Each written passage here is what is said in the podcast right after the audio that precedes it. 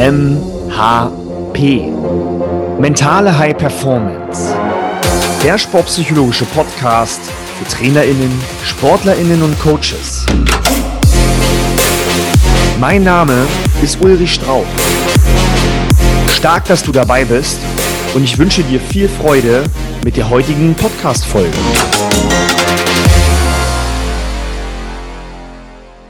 Grüße aus dem verringerten Berlin und äh, heute bei einer ganz besonderen Podcast-Folge. Heute wird es tatsächlich fachlich, also alle, die eher äh, Unterhaltung suchen, sind wahrscheinlich heute eher äh, schlechter bedient. Alle, die sich fachlich wirklich dafür interessieren, äh, sportpsychologisch äh, zu agieren, äh, da habe ich heute eigentlich was super gut ist, was ich selber sehr äh, stark finde. Und zwar habe ich ja zum einen mal schon in den Podcast-Folgen weiter unten das MOVO-Modell, das Motivations-Volitionsmodell vorgestellt. Und jetzt habe ich noch aus meiner Sicht ein ganz starkes und wirkungsvolles Modell, ein sehr komplexes Modell, das HAPA-Modell. HAPA ist von Schwarzer. Der hat es 1992 mal sozusagen erstellt, immer wieder revidiert. Äh, was ich gleich zeigen werde, wird eine Version von, von 2008.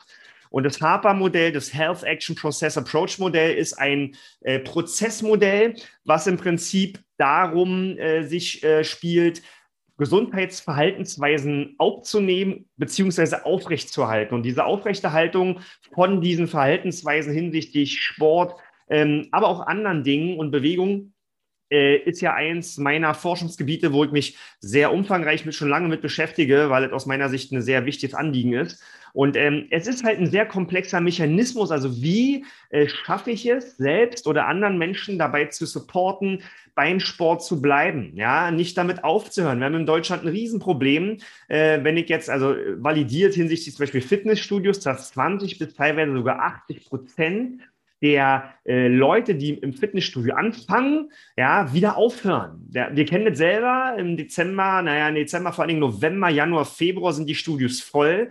Ab März, April ist keine Sau mehr da. Ja, da webt wie in so einem alten Western, weht da dieser komische Baumbuschel da durchs, durchs Gebälk.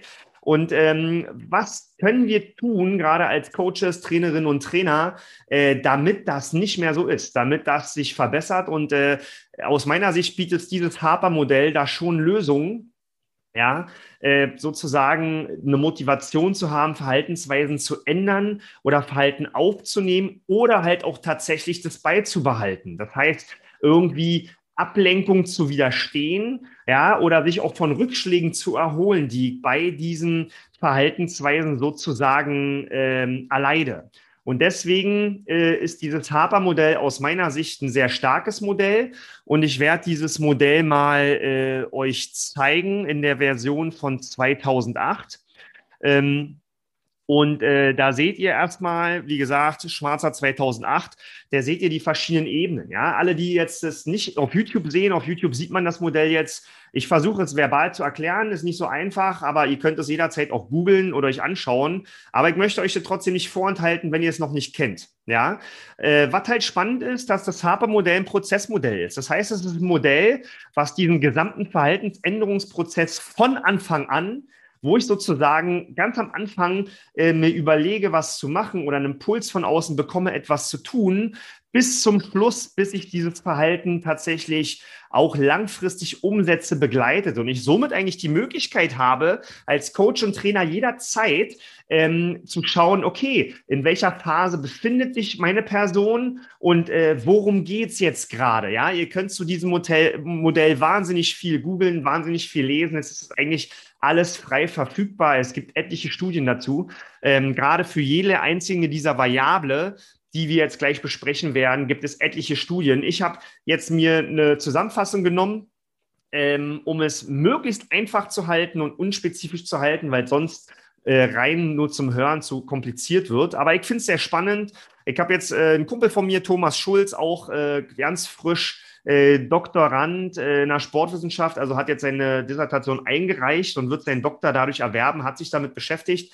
Und ähm, ich habe das von ihm und von mir zusammengefasst, um es mal kurz zu beleuchten. Ja, also von daher grundsätzlich ist es so, Verhaltensveränderung ist ein Prozess und der verteilt sich auf unterschiedliche Stadien. Und da differenziert man schon, auch wie beim Motivationsvolition-Modell, zwischen der Motivation und der Volition. Ja, äh, das heißt, Motivation ist uns klar. Ja, also ich, ich habe ein Handlungsziel und will dahin. Und Volition, das sind praktisch diese Umsetzungskompetenzen, wo es viel um, um Willensstärke und so weiter geht. Ja, also es gibt sozusagen eine, eine motivationale Phase am Anfang und dann eine volitionale Phase, die sozusagen dann auch das Handeln im Endeffekt mit einbezieht.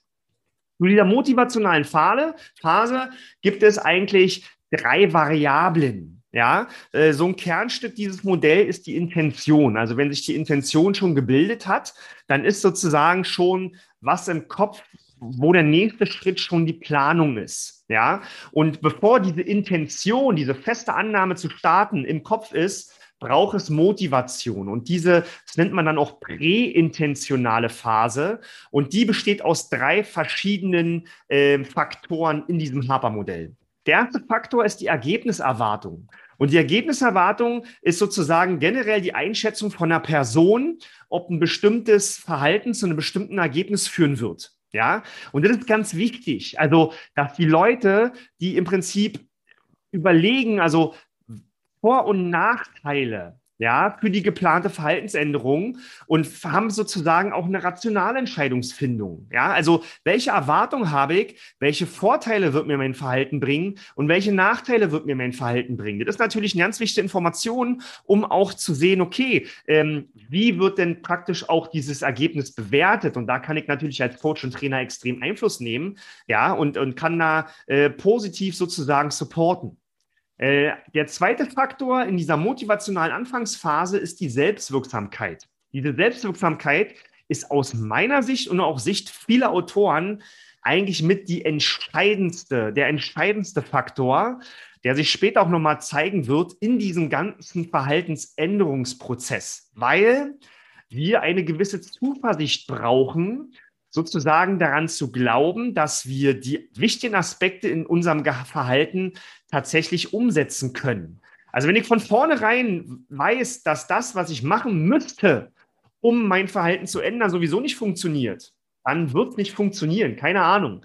Ja, äh, wenn ich in einem Fitnessstudio anfangen möchte zu trainieren und ich weiß von vornherein, dass ich mich eigentlich ja nicht traue, da reinzugehen, weil mich Leute beobachten, dann werde ich das nicht machen. Ja, also von daher es braucht äh, sozusagen, es, die Person oder ich selber sollte schon in der Lage sein, das Verhalten zu zeigen, welches nötig ist, damit ich sozusagen meine Ziele erreiche. Ja, und äh, im Prinzip sind das die Fähigkeiten, die ich selber wahrnehme von mir. Und bin ich in der Lage, diese Fähigkeiten anzuwenden, um praktisch selbst wirksam zu sein. Ja, also zum Schluss kann man sagen, das Vertrauen in eigene Kompetenzen.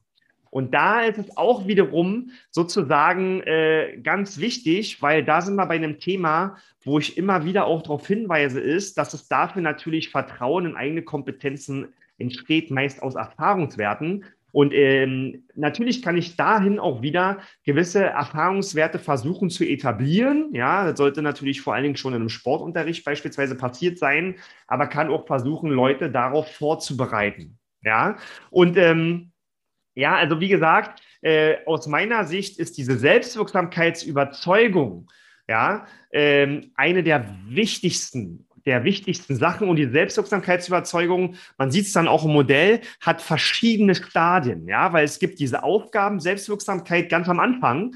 Also habe ich das Vertrauen in mich, dass ich dieser Aufgabe gerecht bin? Das ist das Erste, was passiert, noch in einem motivationalen Prozess.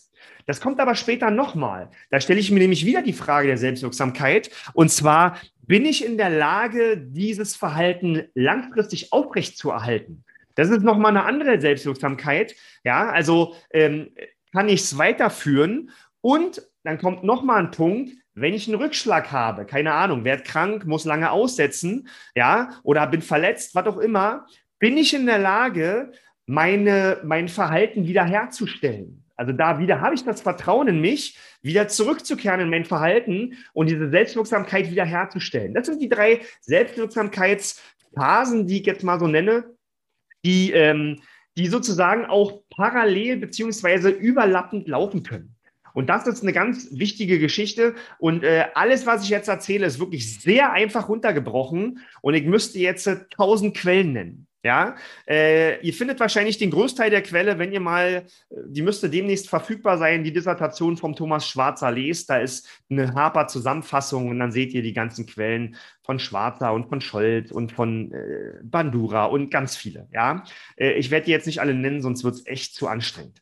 So, also motivationale Phase, wir haben die Aufgaben Selbstwirksamkeit, wir haben die Ergebniserwartung und zum Schluss haben wir noch die Risikowahrnehmung.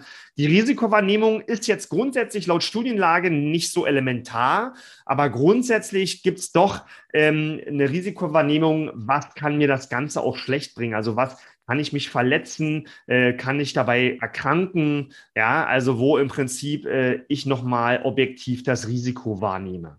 Und das sind eigentlich so in dieser motivationalen oder in dieser präintendierenden, also in dieser Phase vor der Intention, das sind so die wichtigsten Faktoren, die erstmal anliegen. Und diese drei Faktoren kann ich natürlich als Sportler selbst, aber vor allen Dingen als Coach und Trainerin, Trainer unheimlich gut bearbeiten und ähm, dafür sorgen, dass diese motivationale Phase eine sehr positive und ähm, ja, äh, fördernde Phase ist, also das kann ich sehr gut bearbeiten, um sozusagen dann meinen Kunden, meinen Klienten oder mich selbst in diese volitionale Phase zu führen. Ja, dann bin ich sozusagen schon ein Intendierender. Bei YouTube sieht man jetzt, äh, ich habe es mal drunter geschrieben, in dieser volitionalen Phase sieht man das. Und es ist dann sozusagen eine Intention erstanden. Ja, und das Entscheidende ist, ähm, jetzt kommt praktisch dieser, dieser Übergang aus äh, Gedanke, Motivation zum Verhalten. Ja, und das geht im Prinzip immer über, über die Planung, über Handlungspläne. Ja, und von daher, äh, eine Intention reicht halt nicht, sondern es braucht im Prinzip immer eine gute Intention-Verhaltensbeziehung. Äh, und dafür braucht es erstmal natürlich eine differenzierte Zielsetzung, also Formulierung eines selbstbestimmten Ziels. Wir kennen diverse Möglichkeiten, wir kennen Smart, wenn nicht Googles Ihr kennt vielleicht Whoop, wenn nicht Googles, können wir auch mal noch mal eine Folge zu machen. Aber es gibt natürlich Zielsetzungsmethoden oder Zielbestimmungsmethoden, Zielformulierungsmethoden. Das braucht es, damit sozusagen aus Gedanken und Intention auch ein Verhalten entstehen kann. Und diese Zielsetzung ist die Basis dann für meine Handlungsplanung. Und diese Handlungsplanung ist tatsächlich eine volitionale Schlüsselvariable, die ist wirklich entscheidend, um sozusagen dann die Lücke zu schließen zwischen der Intention und meinem tatsächlichen Verhalten. Also dass ich zum Schluss tatsächlich zum Sport gehe und ähm, tatsächlich Aufgaben bewältige, um mein Handlungsziel zu realisieren. Ja, und natürlich bei der Handlungsplanung ist es auch ein bisschen ähnlich wie bei der Zielsetzungsformulierung. Es geht darum, möglichst spezifisch und zu konkretisieren, welches Verhalten ist nötig, um ein Ziel zu erreichen. Also wo muss ich sein? Wann muss ich da sein? Was brauche ich vor Ort? Wen brauche ich dazu? Welche Person? Diese ganzen Parameter des Settings, um wirklich die Handlung zu vollziehen, um ein Ziel zu erreichen, sollten in dieser Handlungsplanung nach Möglichkeit super spezifisch, äh, äh, definiert werden. Ja? Und ähm, was ein extrem wichtiger Fakt ist, dass es zu dieser Handlungsplanung im Planungsfakt noch die Bewältigungsplanung gibt. Wer von euch die WUP-Methode kennt, da ist ja in der WUP-Methode sind die Obstacles, die Hindernisse berücksichtigt. Also welche Hindernisse werden mir auf meinem Weg begegnen? Also, ich bin jetzt Familienvater oder Mutter und ich werde wissen, dass wenn ich zum Sport gehe, meine Kinder das nicht cool finden oder mein Mann oder meine Frau das nicht cool finden oder dass ich noch andere Dinge zu tun haben werde, außer zum Sport zu gehen. Es wird Hindernisse geben oder ich habe schlichtweg keinen Bock, weil EM ist oder Wetter schön, ja. Und es braucht dazu auch eine Bewältigungsplanung. Also potenzielle Barrieren, die von vornherein klar sind. Und wir kennen selber die meisten Barrieren, weil wir uns ja selber schon meist gut kennen und Erfahrungen mit uns selber gemacht haben, dass wir sozusagen die Wenn-Bedingungen als Situation definieren. Und wenn wir Wenn-Bedingungen haben, können wir natürlich auch Wenn-Dann-Pläne machen. Also wenn diese Barriere kommt, dann reagiere ich so und so darauf. Ja, gibt es verschiedene Möglichkeiten. Ihr könnt euch sagen, okay, wenn ich merke, ich habe schon keinen Bock, na dann ziehe ich mir einfach schon die Sportschuhe an und laufe damit schon mal durch die Gegend. Ja, oder ähm, ich bin total clever. Mein Fitnessstudio ist direkt über unter neben meinem Supermarkt. Und äh, wenn ich einkaufen fahre, bin ich eh schon in meinen Sportklamotten im Supermarkt, dann kann ich auch mal kurz nach nebenan gehen. Oder äh, wenn ich keine Zeit habe für eine Stunde Training, habe ich auch einen Trainingsplan für ein halbstündige Training. Ja, und ich weiß, dass auch die halbe Stunde äh, reicht. Und oftmals ist es dann so, dass die Leute, wenn sie eine halbe Stunde machen, verlängern sie auf eine Stunde, weil sie eh schon bei sind. Also das ist sozusagen äh, Bewältigungsplanung und die äh, setzt natürlich, wie gesagt, immer eine Erfahrung voraus. Da kann natürlich auch ein Trainer oder eine Trainerin helfen. Ich habe euch ja jetzt Beispiele genannt.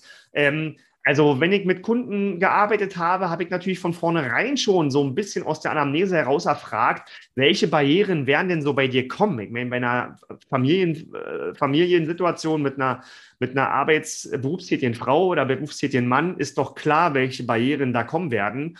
Und äh, es wäre naiv, nicht von vornherein diese Be äh, Barrieren sozusagen in einer Bewältigungsplanung zu berücksichtigen.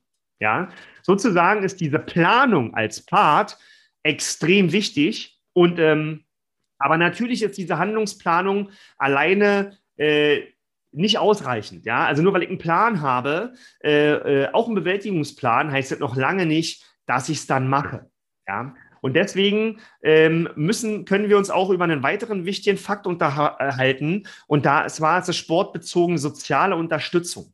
So, die soziale Unterstützung gibt es eine Menge Empirie zu, die einfach sagt, dass diese soziale Unterstützung wahnsinnig wichtig ist. Ja, also soziale Unterstützung ist wahnsinnig bedeutend. Also wenn ich, wenn mich Freunde supporten, wenn ich Familienmitglieder supporten, auch, auch eine Trainerin oder ein Trainingspartner oder ein Trainer, ähm, das sind ganz wichtige äh, Unterstützer und da ist auch empirisch ganz deutlich belegt, dass dann die Wahrscheinlichkeit, dass ich ein Verhalten aufnehme, deutlich größer ist. Ja, das ist aber mit dieser sozialen Unterstützung ist ein brutal komplexes Phänomen. Da gibt es auch von Hamilton und White und Lakey und Saracen und Wills und bah, gibt es tausend Studien zu. Ja, und da wird auch noch extrem differenziert, ähm, äh, welche soziale Unterstützung, welche Klassifikation und welche Konstrukte. Da gibt es zum Beispiel eine wahrgenommene Unterstützung und eine tatsächlich erhaltene Unterstützung. Und wie werde ich in, äh, unterstützt? Werde ich emotional unterstützt? Ja, werde ich instrumentell unterstützt? oder werde ich informativ unterstützt? Und das kann man auch noch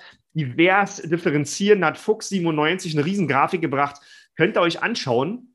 Wichtig ist, dass es tatsächlich Sinn macht, so einen sozialen Unterstützungspart äh, mit einzubauen, ja. Und wie gesagt, in diesen verschiedenen äh, Facetten, ne? Also zum Beispiel sowas, eine finanzielle Unterstützung, wer zahlt mir das Gym oder wer bezahlt mir den Verein oder eine Mitfahrgelegenheit, ja? Es gibt einen, der sowieso dreimal die Woche dahin fährt und äh, ich, ich fahre da einfach mit und der wartet dann an der Ecke auf mich. Ja, und dann gehe ich eigentlich nur hin, weil ich eigentlich mir nicht die Blöße geben will, dem abzusagen, ja, weil ich einfach hingehe. Das mache ich zehnmal und äh, plötzlich ist es, ist eine, eine Gewohnheit für mich geworden und dann bleibe ich bei, ja. Oder ich habe einen Trainingspartner, der sich auf mich verlässt, weil er ohne mich bestimmte Übungen nicht machen kann. Was auch immer, oder ich habe einen Trainer, ja, der auf mich wartet, der mich unterstützt, der mir Ratschläge gibt. Also diese informative, äh, diese informative Unterstützung. Also von daher auch das kann man im Vorfeld versuchen, äh, schon zu implementieren. Und die, die Wahrscheinlichkeit des Dabeibleibens, wenn ich eine soziale Kontaktperson habe, ähm, steigt deutlich an. Da gibt es diverse Studien zu, die das sozusagen belegen und unterstützen. Und dann kommen wir zum Schluss halt tatsächlich schon in diese volitionale Selbstwirksamkeit, die ich am Anfang schon angesprochen habe, also die auch diese, diese Aufrechterhaltungs- und Wiederherstellungs-Selbstwirksamkeit. Und ähm, da äh, sind wir halt bei Faktoren, äh, die extrem wichtig sind. Da hat Bandura sehr viel ja, vorgeschlagen, ähm, Quellen für diese Entwicklung von Selbstwirksamkeit. Und da gibt es als wichtigste Quelle aus meiner Sicht und auch aus anderen äh, Autorensicht ist es die Beherrschungserfahrung. Ja, und diese Beherrschungserfahrung äh, ist sozusagen wiederum diese Erfahrung, ob ich sozusagen bestimmte Aufgaben erfolgreich beherrsche, also erfolgreich durchführen kann. Das heißt, wir brauchen positive Erfahrungen. Und ich sehe ganz klar in der Tätigkeit des Coaches und des Trainers, der Trainerin als Aufgabe, Menschen positive Erfahrungen zu verpassen, Selbstwirksamkeitserfahrungen zu verpassen. Ja, dass die merken, wow, ich kann das, ich bin dazu in der Lage und ich bin danach auch stolz auf mich und wer kriegt auch noch ein Lob dazu, dass ich das gemacht habe. Diese Beherrschungserfahrungen sind auch für Warner und für Rogers und für viele anderen Autoren eins der wichtigsten Sachen, wichtigste Prädiktoren für Selbstwirksamkeit. Also, und das ist eine Sache, da kann ich als Trainer und Coach sehr viel machen. Ja, also dass Leute das Gefühl haben, wenn sie das erste Mal aus dem Trainingsprozess gehen, hey, das kann ich. Und das muss nicht immer Leistungssport sein, ja. Wenn ich dann einen Rentner habe, der mit Sport wieder anfängt, ja, dann lasse ich den, lasse ich den etliche Erfolgserlebnisse haben, dass der rausgeht und sagt, hey, ich kann das. Und ich komme da wieder, weil ich mache mich da, ich stelle mich da nicht bloß oder ich fühle mich danach nicht schlecht, sondern ich fühle mich sehr gut. Ja, dann gibt es zum Beispiel auch neben diesen Beherrschungserfahrungen stellvertretende Erfahrungen, dass ich zum Beispiel sage, okay, ich gucke, äh, keine Ahnung, Helga 78, weiß, dass Erna 72 nebenan die Nachbarin, du, die geht da auch zum Sport. Dann kann ich, also eigentlich theoretisch kann ich das dann auch. Ja, oder verbale Überzeugung wäre zum Beispiel, dass ich als Trainerin, Trainer sozusagen auch verbal überzeuge, dass ich in der Lage bin, so eine Aufgabe zu be bewältigen. Ja, also von daher, es gibt da viele Sachen, wie ich agieren kann, um diese Selbstwirksamkeit sozusagen ähm, zu unterstützen. Und die Selbstwirksamkeit ist tatsächlich immer auch so die Basis, einer der ba wichtigen Basisfaktoren von menschlicher Motivation. Und da können wir als Trainerin, Trainer, Coaches unheimlich viel einwirken. Und das kann man aus meiner Sicht auch ähm, themenübergreifend, ob das Ernährung ist, aber ob das auch Business ist, ja. Egal wie, ob bei mir in den Mentorings, aber auch in den Outdoor-Coachings. Ich verpasse den Leuten in den Outdoor-Coachings natürlich massive Erfahrungen. Und diese Erfahrungen bilden natürlich nachher die Grundlage für Selbstwirksamkeit und Motivation und somit für Verhaltensänderungen. Aber dafür braucht es tatsächlich diese ähm, Beherrschungserfahrung und auch diese soziale Unterstützung. Und ähm, ja, zusammenfassend ähm, habt ihr sozusagen dann diese, diese erste motivationale Phase mit dieser Selbstwirksamkeit, mit dieser Ergebniserwartung der Risikowahrnehmung. Daraus entsteht aus dieser Motivation die Intention, ja, und ähm, aus dieser Intention, da spielt dann wieder diese Aufrechterhaltungs-Selbstwirksamkeit eine Rolle, ähm, die dann alles in diese Planung mit einfließt. Ich habe über Zielsetzung gesprochen. Das kommt dann alles in diesem Planungsfaktum in der Mitte. Natürlich kommen dann situativ bedingte Barrieren oder individuelle Ressourcen auf mich zu oder umweltbedingte Barrieren und Ressourcen, wie es im, im Modell zu sehen ist. Und zum Schluss entsteht daraus dann auch das Trainingsverhalten ja, wo ich im Prinzip wiederum mit meiner Selbstwirksamkeit darauf einwirken kann, dass dieses Trainingsverhalten aufrechterhalten wird oder wieder aufgenommen wird. Und äh, zum Schluss kann man sagen, dass eigentlich dieses, dieses Prozessmodell HAPA ähm, tatsächlich sehr gut zeigt, welche komplexen Mechanismen da wirken und welche halt von von Bedeutung sind. Ja, äh, sozusagen, wenn Individuen motiviert sind, auch tatsächlich später ihr Verhalten dann zu ändern und aufrecht zu erhalten, das heißt Verhalten, äh, Barrieren auch entgegenzuwirken und widerstehen zu können. Ja, und dieses Modell bietet diese Möglichkeit sehr gut.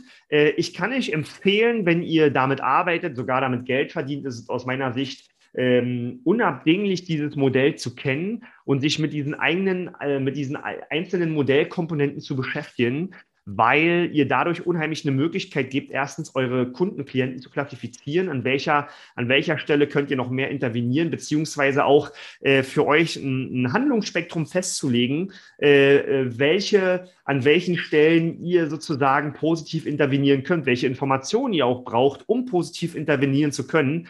Äh, wie gesagt, ich habe jetzt das mal kurz runtergespielt, um einen Impuls zu geben und zu sensibilisieren. Ähm, habe jetzt ungefähr 4000, 4000 äh, Quellen nicht genannt, äh, die genannt werden dürften, wenn man weiter äh, forschen möchte. Aber ihr könnt das tatsächlich sehr gut googeln. Das Modell an sich, wie gesagt, ist von Schwarzer 2008.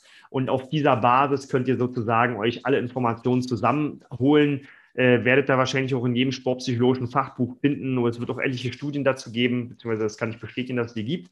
Ähm, von daher, wenn ihr Fragen habt, meldet euch gerne.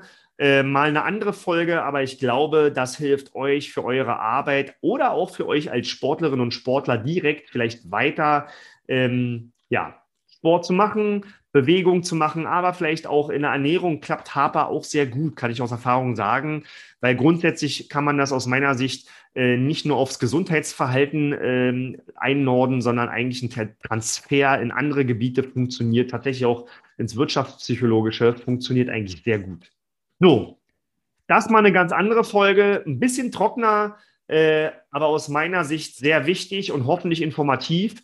Ähm, wenn es dir gefallen hat, äh, freue ich mich sehr über eine positive Bewertung. Äh, Wenn es dir auch gefallen hat und du kennst Trainerinnen, Trainer, Kollegen, Coaches, teile das gerne, weil ich glaube, dass es ein ganz wichtiges Modell ist, was viele kennen sollten. Ähm, wenn ihr sowas mehr möchtet, dann sagt gerne Bescheid. Wenn ich irgendwas ändern darf, sagt auch gerne Bescheid. Ich freue mich natürlich immer, wie gesagt, über Likes und äh, Kommentare. Und ich wünsche euch noch oder ich wünsche dir einen schönen Tag.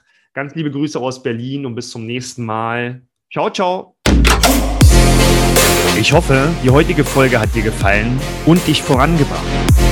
Wenn du noch mehr darüber erfahren willst, wie das spannende und wichtige Thema Sportpsychologie dich selbst, deine Arbeit, deine SportlerInnen, dein Team oder deine Kunden erfolgreich machen kann, dann würde ich mich sehr freuen, wenn du diesen Kanal abonnierst. Lass mir gerne eine Bewertung oder ein Like da und kommentiere diese Folge mit deinen Gedanken dazu. Lass uns und dein Umfeld gemeinsam wachsen. Mach einen Screenshot von der Folge und teile ihn auf Social Media. Empfehle diesen Podcast weiter oder poste das, was du in dieser Folge besonders interessant gefunden hast. Wir hören uns bald wieder. Zieh durch, dein Ulrich Straub.